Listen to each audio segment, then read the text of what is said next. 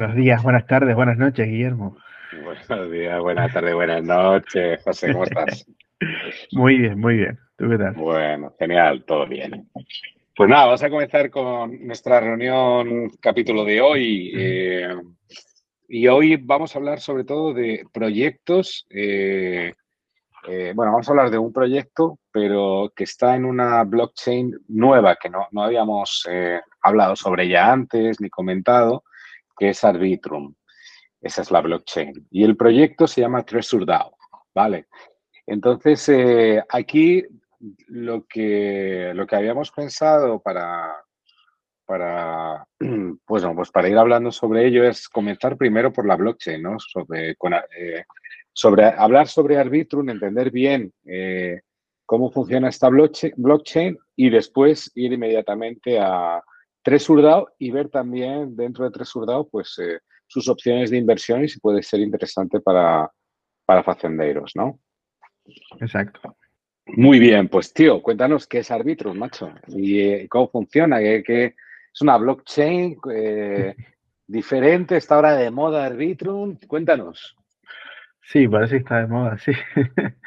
a ver, Arbitrum es una blockchain diferente, eh, o sea, diferente a la a Ethereum, pues iba a decir las cotidianas, pero realmente diferente a Ethereum, pero que además eh, es lo que se llama una capa 2 dentro de Ethereum, ¿vale? Y explico un poquito lo que es una capa 2. Eh, Ethereum es una, es una blockchain que, que, que, bueno, está completamente descentralizada, ¿no? O sea, los nodos, los nodos validadores van por su cuenta, cada, cada día se unen más nodos, salen otros, etcétera. O sea, es una red que se mantiene eh, que se mantiene de manera autónoma gracias a todos estos eh, nodos que, eh, que, bueno, que la operan, ¿no? Em, pero Ethereum tiene, tiene un problema que, que hemos visto. Mm, o sea, tiene varios problemas que se van solucionando, pero tiene uno que es grave ahora mismo por, por, por la, el aumento de actividad que, que, ha sufrido en los últimos años, ¿no? Ese problema es la escalabilidad. Ethereum en su, en su momento actual, o sea, en su estado actual, eh, es escalable hasta cierto punto.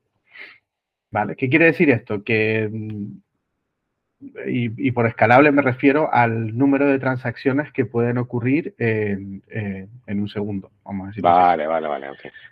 Estoy aquí hablando de escalabilidad como si todo el mundo entendiera lo que es. No, no, genial, entendido.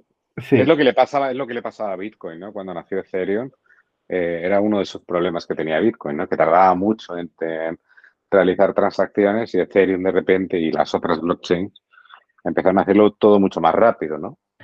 Sí, bueno, aquí yo no, no, quiero profundizar mucho en el tema porque ya hay varios, ya entramos en un, en un aspecto un poco más, más, más técnico, sí, es sobre todo técnico, más técnico y más de diseño de, de, de, blockchain, pero vamos, si a alguien le interesa el tema, hay por ahí artículos de Vitalik que hablan, que habla del, del trilema de las blockchain, ¿vale? No voy a entrar mucho en, en, en ese tema. Eh, vale, pero Vitalik, Vitalik, es el fundador de Ethereum. Sí, estamos. sí, exacto. exacto. Eh, vale. Entonces, eh, bueno, básicamente que por, como Ethereum tiene, eh, está descentralizado y tiene una muy buena seguridad, tiene problemas de escalabilidad, ¿vale? Entonces, volvamos al, a, a, lo que comentábamos. Ethereum puede puede soportar un número de transacciones X por segundo. No recuerdo ahora mismo cuántas eran, ¿vale? pero un número relativamente pequeño. Y, y cuando hay una actividad que sobrepasa esas transacciones por segundo, lo que hace es que eh, empieza la competición por ver qué transacciones eh, se ejecutan primero y cuáles se ejecutan después, ¿no? Y ahí entra en juego todo esto de la, los fees, el gas que se pagan las transacciones, ¿no? Esto, si cada vez hay más tráfico, pues cada vez va aumentando más el precio que hay que pagar por tu transacción y pues se puede ver lo que ha ocurrido en, en ya un par de ocasiones en las que el, eh, el, la fees, el gas a pagar, el, el, dinero a pagar por ejecutar tu transacción, pues se pone por las nubes, ¿no? Uh -huh. Entonces, ese es un problema que tiene Ethereum. Están haciendo varias cosas para solucionarlo, pero bueno, es un, es un tema que lleva varios años de desarrollo para poder solucionarlo.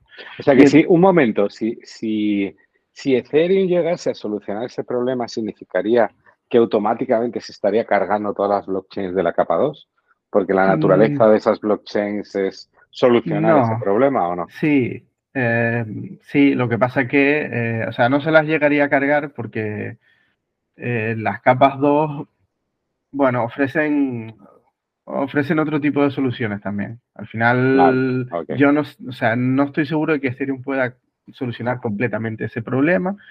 y, y, en todo caso no es un problema que se vaya a solucionar de hoy para mañana. O sea, hay muchísimas cosas que todavía tienen que hacer para poder un poco mm, si es que, bueno, ahora mismo no se me ocurre exactamente qué podrían hacer, pero es algo que tienen ellos planeado y que, eh, que bueno, pues hay varios cambios en la blockchain que quieren hacer, ¿no? Vale, vale. Pero, pero vamos, mm, es algo que va a llevar mucho tiempo y, y no, y las capas 2 ofrecen ofrecen otra serie también de, de, beneficios, no solo la escalabilidad, eh, y vamos, no van a desaparecer por, por, por eso.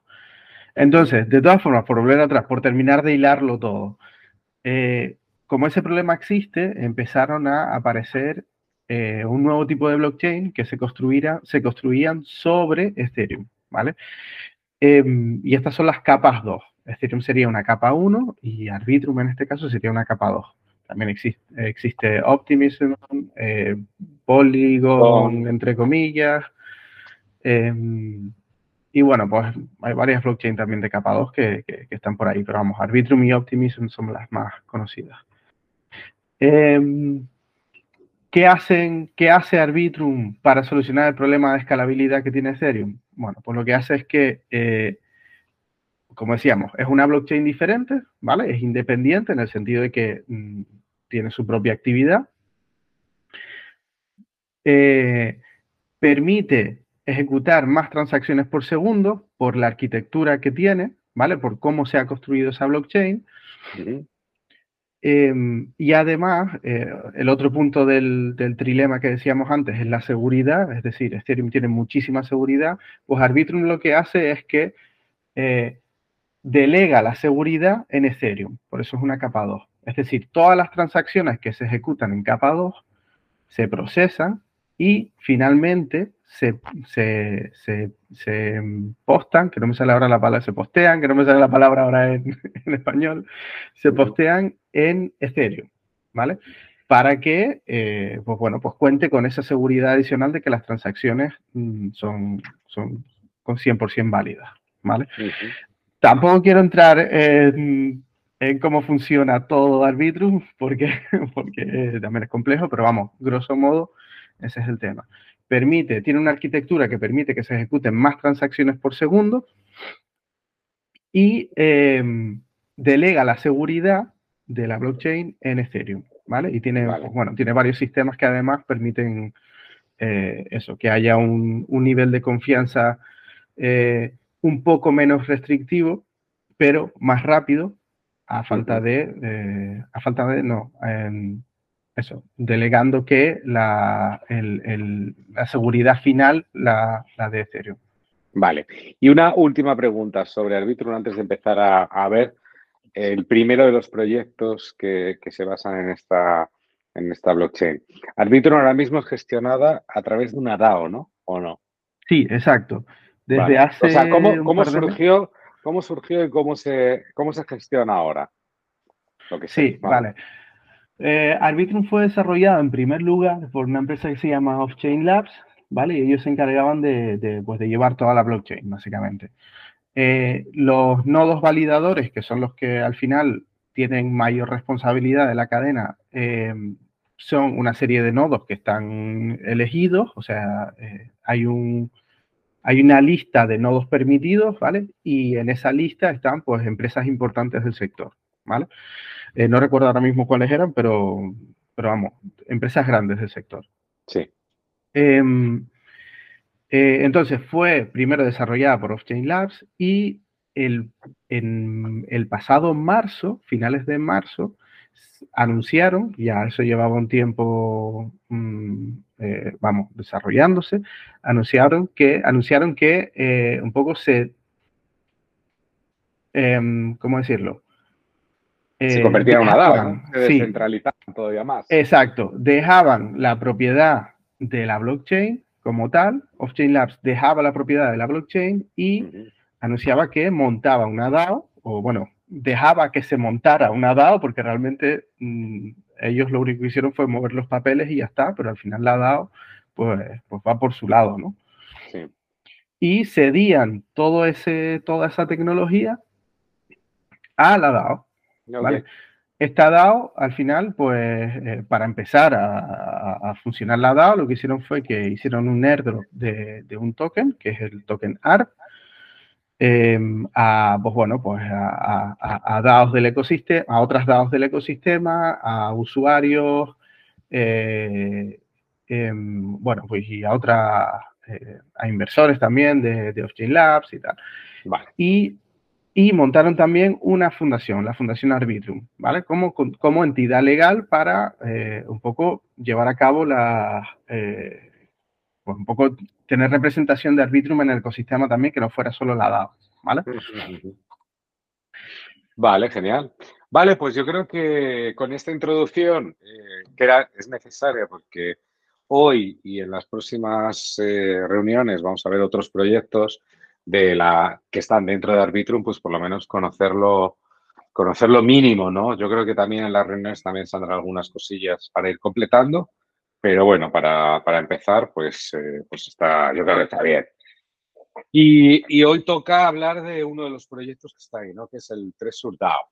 Y ahí eh, eh, cuéntanos, tío, a ver cómo, no sé, un inicio de qué es 3 DAO, eh, cómo funciona, a qué se dedican, eh, la oportunidad de invertir, siguiendo, siguiendo nuestro, nuestro script de, propuesta de inversión. Sí.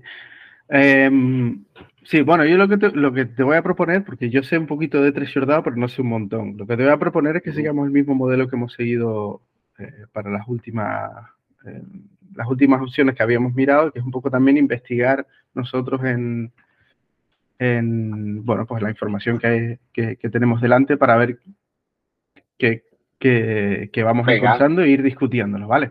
Pero sí te voy, a, te voy a dar una introducción.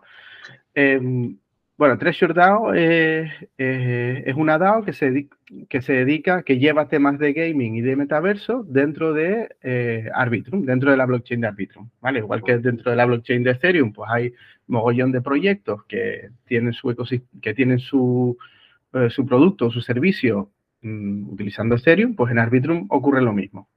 E incluso, esto como nota también, hay servicios y hay productos que están en varias blockchains a la vez. Entonces, Treasure DAO trabaja principalmente en Arbitrum. Y, eh, pues bueno, pues han montado un, pequeño ecosistema de, eh, de, de, metaversos, de, bueno, de videojuegos, de NFTs, que un poco están interconectados todos en, a través de su token, un token que se llama Magic. Entonces, bueno, en principio eh, lo que sé es que eh, Magic suele juega dos papeles fundamentales. Uno es el, token de gobernanza de Treasure. Y por otro lado, los distintos proyectos que forman parte de, de, este ecosistema utilizan Magic también dentro de sus productos, ¿vale? No sé exactamente cómo lo hacen, eso pues mira, podría ser algo que podríamos investigar ahora también, pero eh, lo que me imagino es que lo utilizarán, pues, yo qué sé, si es dentro de un metaverso, pues como moneda dentro del metaverso, además de mm, X, de otro, de otro token que probablemente tengan. Y, y, bueno, pues a lo mejor dentro de un proyecto de NFT, pues para, para algunos servicios o para algunos, sí, algún subproducto que tenga ese proyecto, pues se podrá utilizar Magic. No sé, vale, podemos verlo ahora, pero pero vamos, en principio parece interesante y lo traemos aquí porque, porque bueno, eh, eh, siempre en, proyectos de este tipo, o sea, en proyectos de este tipo, tipo metaverso, tipo juego, tipo NFT, siempre falta una componente que, que, que los una, ¿no? Que una varios proyectos entre sí. Y Treasure DAO intenta hacerlo y al parecer, pues, eh, al parecer lo está haciendo más o menos bien. Y digo al parecer por lo que, por lo que se comenta, que por eso lo trajimos aquí.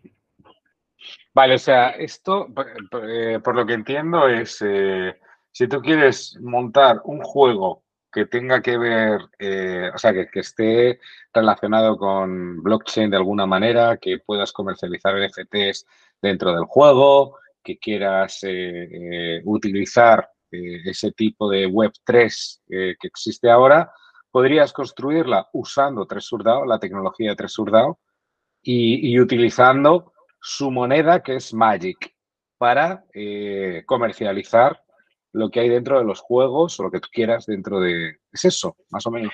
Sí, Puede ser un no resumen. Si, sí, no sé si proveen tecnología también. Eso sería algo que podríamos sí, también. Sí, lo acabo de ver. Sí. Es que pone, eh, si tú, si, en el 3 Urdao, si, si quieres comparte y, y, lo vemos juntos, pero en la, en la parte de arriba dice build. Y, eh, entonces tú puedes hacer, dice build with treasure. Entonces puedes hacer, o sea, construye, ¿no? Y dice herramientas para, para eh, mejorar y acelerar tu... Vale. Y dice infraestructura, interoperabilidad, open source. Eh, become, a, become, a, game partner. yo que tiene, vamos, tiene toda la pinta de que es eso, ¿no? Ah, pues sí, sí, sí, pero tienen esta infraestructura y todo. Oye, genial. Pues mira, es mucho mejor de lo que me, o sea, ofrece mucho mejor, no, ofrece mucho más de lo que pensaba que ofrecería. Ostras, nosotros conocemos algún, alguna plataforma juego en España que estaba haciendo eso también. De ofrecer tecnología a los juegos para que te puedas construir. O esa era la idea. Ah, vale. Es interesante. Sí, sí, es algo, de hecho, a mí lo que me llama mucho de, de, de este proyecto, de Treasure DAO, es que hacen algo que yo siempre he considerado fundamental, eh, y bueno, un caso de uso que lo veía eh, como súper fundamental con el tema de los NFTs y los videojuegos. Y es que los activos fueran, o sea, se pudieran utilizar en varios eh, mundos diferentes. Es decir, claro, tú tienes, si tú tienes, pues yéndonos al mundo de los videojuegos, si tú tienes una espada, que la puedes la espada la tienes tú. Claro, Lo puedes utilizar en X videojuegos. verdad que después el videojuego tiene que soportar de alguna manera eh, ese, ese, activo en particular. Pero mm, para mí es lo que tiene más sentido del mundo. Sí, no creo que lo estén haciendo todavía, pero claro, al tener el Magic pueden llegar a hacerlo si quieren, ¿no? O sea, tú podrías construir esto para decir, oye, eh, todo lo que esté debajo de tal o construido por aquí, lo voy a aceptar en mi plataforma, en mi juego, lo que sea. Exacto, exacto. Igual que proveen tecnología, pues pueden proveer también varios sets de, activos, ¿no? Sí. Sí, sí.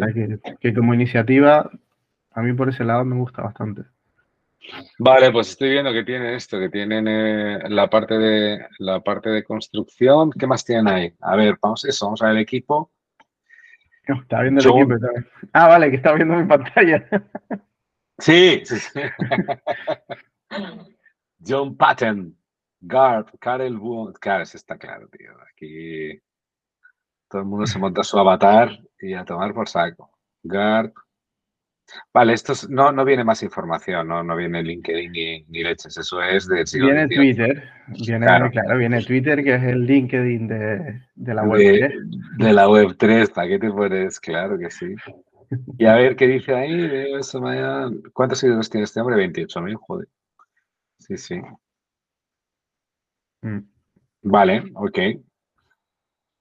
Tendríamos que investigar más a ver si encontramos alguna cosa de ellos. Sí, sí, sí, sí. Y así, de primeras no conozco, no conozco a nadie. ¿No te suena a ningún avatar? no, no, no, Vale, ok.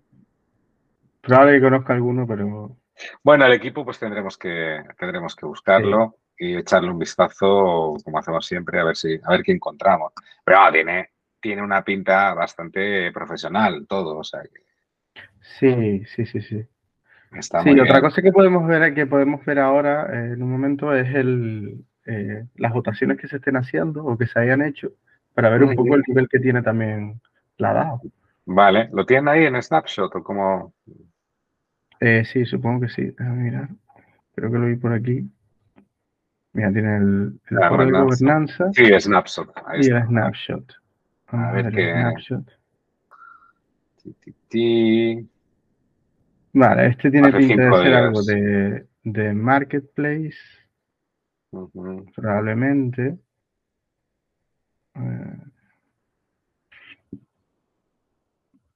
Ah, están viendo si aceptan que entren en el marketplace, algo así. Sí, tiene pinta. Ah, mira, foro de discusión. Opa. Ah, tiene un link al foro de discusión. Qué bueno. Eso lo deberíamos hacer nosotros también, ¿eh? Hmm. Tener esa posibilidad para que la gente, si quiere hablar, que hable. Mira, también el beneficio que tendría para, para la edad. Ya.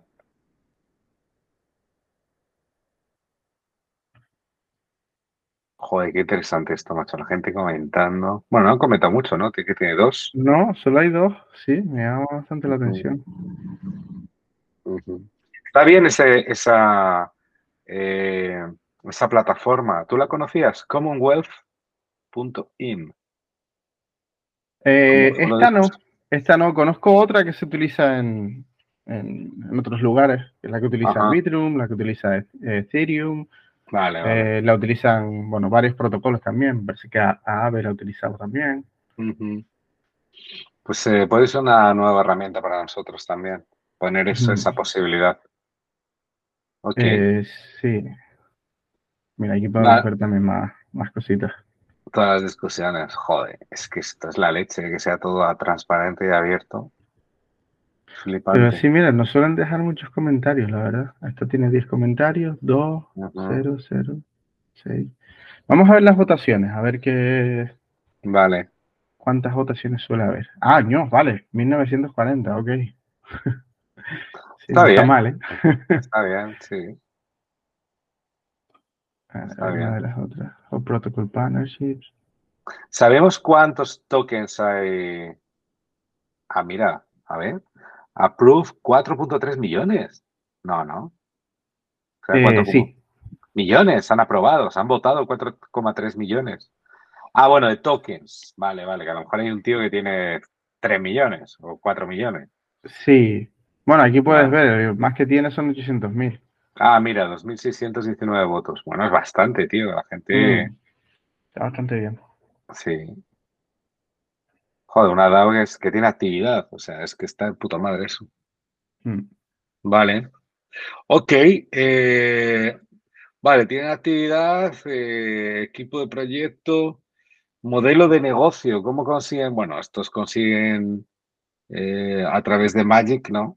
De, del uso y la compra de Magic, me imagino que será, ¿no? O sea, lo que tendríamos que ver eh, la inversión que nosotros, la posible inversión que podríamos hacer aquí sería comprar Magic, ¿no? Esa es la, la opción. En principio parece que sí, en principio parece que sí. Tendríamos que ver si hay alguna alternativa más, pero parece que podría ser esa. Vamos a ver cómo está Magic de, de precio, de evolución de precio. Sí, claro. A ver.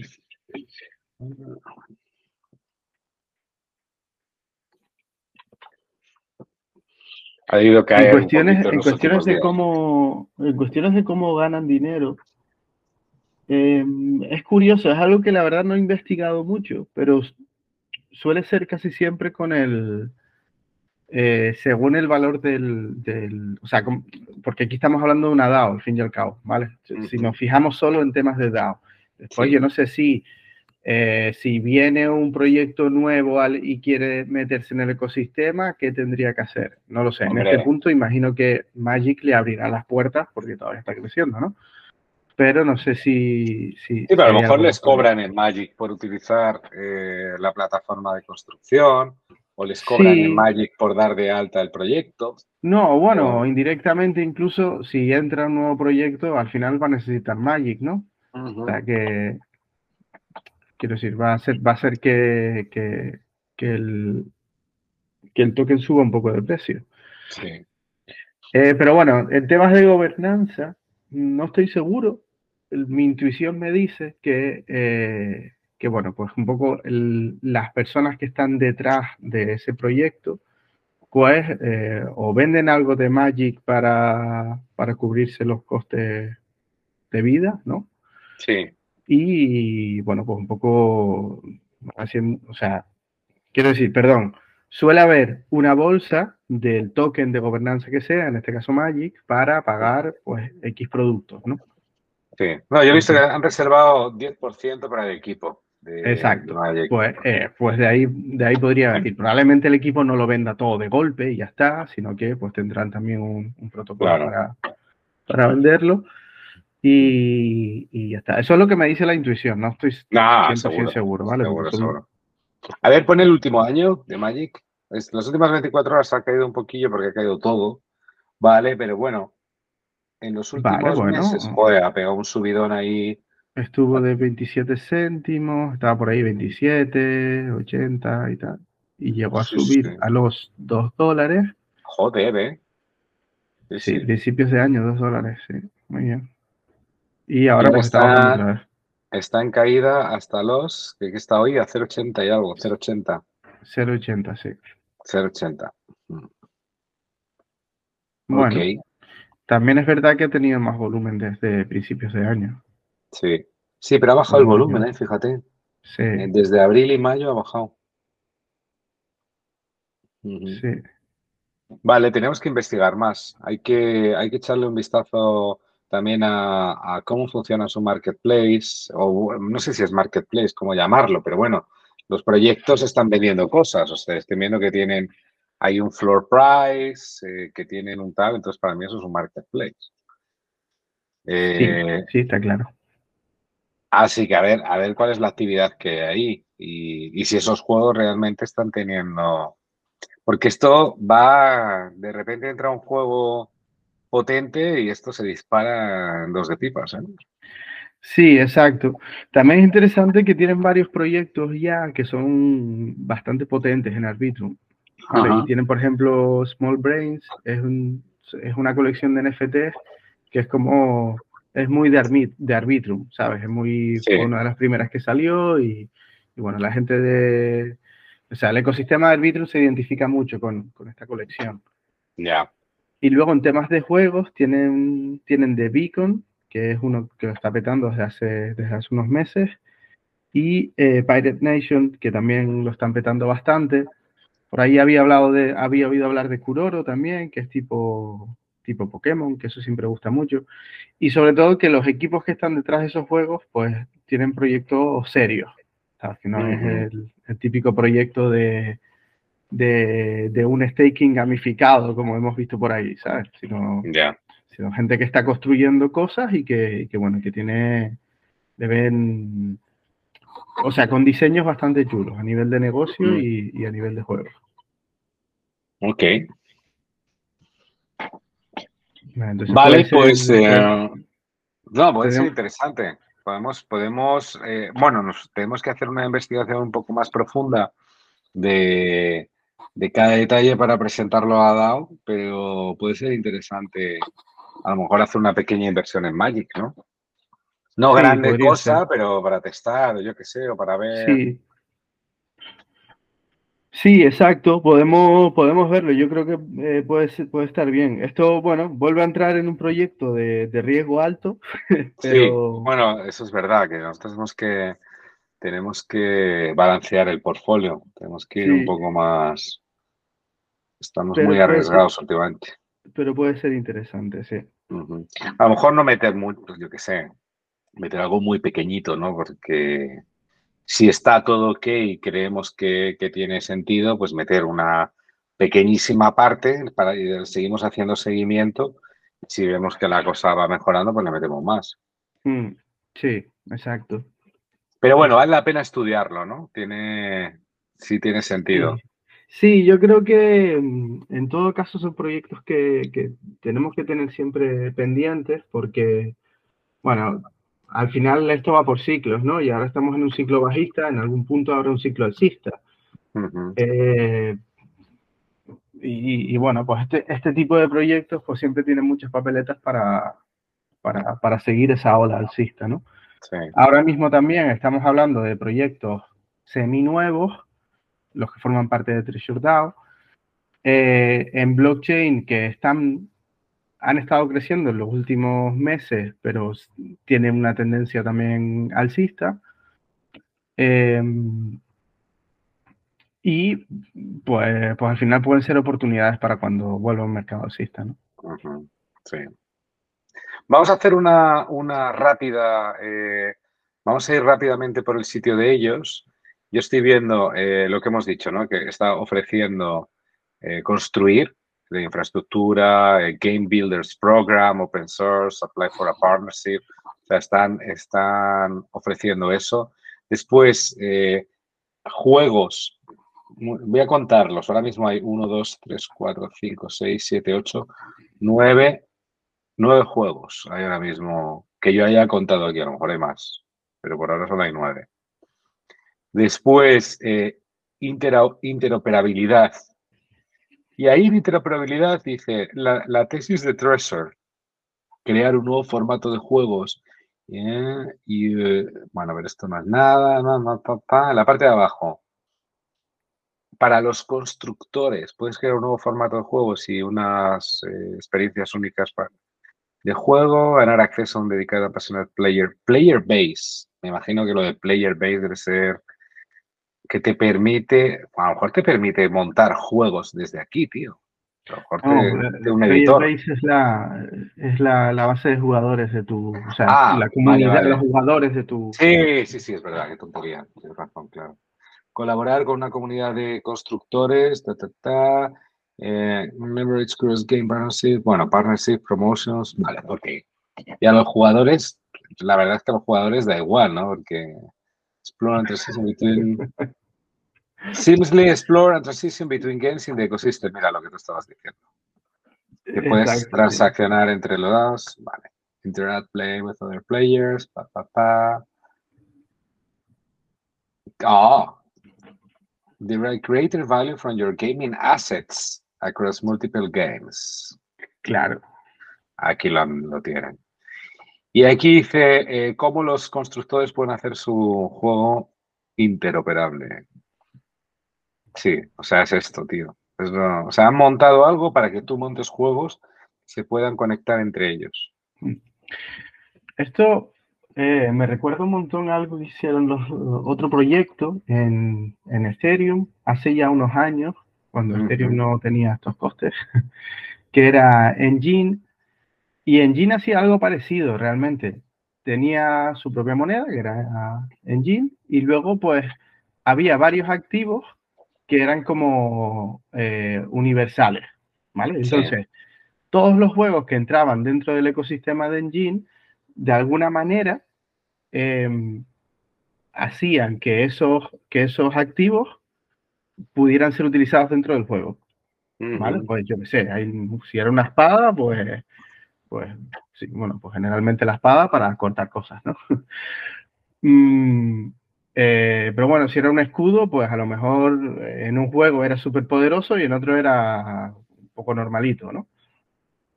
Pero, pero era muy interesante, era muy interesante porque al final tú tenías un escudo nada más o una espada nada más y lo utilizabas en 10 juegos distintos. Vale, y en, lo que pasa es que, bueno, ese proyecto al final, por temas de. Eh, claro, lo estoy comparando, ¿no? ¿Qué pasó con ese proyecto?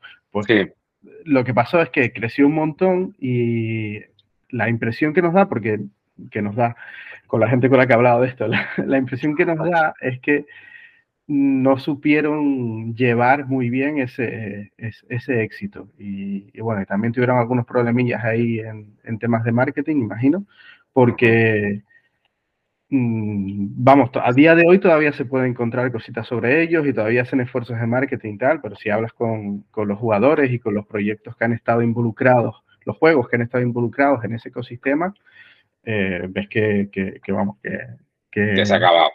Que se ha acabado, sí. Entonces es una pena, es una pena y bueno, si alguna vez tienen oportunidad de hablar con alguien que, que haya estado metido en ese ecosistema, lo dirán, que el proyecto era muy bonito al principio y, vamos, tenían una pinta brutal, pero no pudieron llevarlo bien.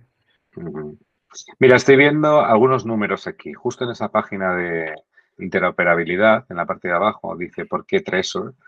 Y dice, es el número uno eh, gaming eh, de ecosistema de, juegos y NFTs en arbitro. Tiene un marketplace volume de 271 millones. Toma ya. Tiene más de 10 juegos powered by Tresor, aunque hemos contado 9. Sí, había, un par de ellos más después en otro, en otro sitio, me pareció ver. Ah, vale. Luego dicen, eh, número uno, eh, gaming and top five overall liquidity on sushi. O sea, tienen, está entre los primeros de liquidez en sushi. Tiene más de 100.000 eh, jugadores en la comunidad. Tiene, ha, han crecido quarter on quarter growth de 101% en weekly active users. 95% eh, de todo el gaming NFT en Arbitrum. Mm. Y tiene 344.000 Unique Magic Holders. Eso está muy bien. Eso está bien. O sea, que serán 344.000 wallets, ¿no? Me imagino que lo contarán así. Sí, exacto. Que tienen ese token. Vale, ok. Vale, pues, eh, pues esto, después viene el marketplace que, ya lo hemos comentado. Eh, y bueno, que, cada día bien cada proyecto con sus. Ah, mira, tienen un leaderboard para ver cuáles son los, los juegos que más se están moviendo. Y ahora es Realm, es el juego que está en el número uno, y Small Brains en el número dos. Aunque Small Brains tiene 13.000 13, ítems. Vale. Y el floor es 555 de, de 555 de Magic, que es el floor. ¿A cuánto estaba el Magic? Ah, 0.80, una cosa así. 0.80, sí. El líder, pues, ¿dónde está el líder? Que no encuentro. En la, en, si vas al marketplace, haces scroll down abajo. O sea, abajo. Ah, en el marketplace. sí. Vale. Vale, o sea, que es, un, es un leaderboard de, de ventas. Sí, sí, sí, porque fíjate, 555 el, Small Brains ese es el más caro que hay. Eh, y el floor price de cada uno de ellos son 444 eh, dólares o euros. No recuerdo si el 0,80 que vimos. Pero tiene un volumen que ha movido de 28 millones de dólares. 23 millones de, dólares. Eh, sí, claro, porque es de, la, de las colecciones. más tiempo lleva, ¿no? Sí, sí, más conocidas también. Vale, bueno, está, es pequeñito, no es como un OpenSea de la vida, por supuesto, pero, pero bueno, si va metiendo nuevos juegos y la idea, la verdad es que está muy chula, pues eh, tiene buena pinta, tío. Sí, sí, sí, además, a ver, no se puede comparar con OpenSea, pero... no, claro, claro, claro. pero, pero sí, sobre todo por, sobre todo porque, ah, bueno, Primero también que está, eh, se centra en NFTs y en, y en, y en, y en videojuegos, ¿no? Y en metaverso. Sí, sí, sí, sí, sí. Eh, y luego porque está solo en Arbitrum, al final. Eh, no, si mañana hubiese una explosión de que los igual que pasó con Solana, que se fueron un montón de juegos, o con Polygon, ¿te acuerdas? Que de repente todo el mundo se iba a Polygon a montarse su juego allí como haya una migración Arbitrum eh, de juegos, van a caer todos aquí, de una manera u otra. Porque esto ya está, no tienes que construirlo. Exacto, sí. sí. Entonces, bueno. Vale, pues nada, vamos a ponerlo en nuestra, en nuestra lista y, y vamos a investigar un poco más, a ver, a, ver si vale la pena y, podemos arriesgar o invertir un poquito aquí en, en Magic, ¿no? Y eh, tomamos la decisión con, la DAO. Primero vamos a investigar tú y yo, a ver hasta dónde llegamos y, en función de eso, pues lo planteamos. Sí, sí, sobre todo porque habrá que plantear una propuesta en forma. más formal, exacto.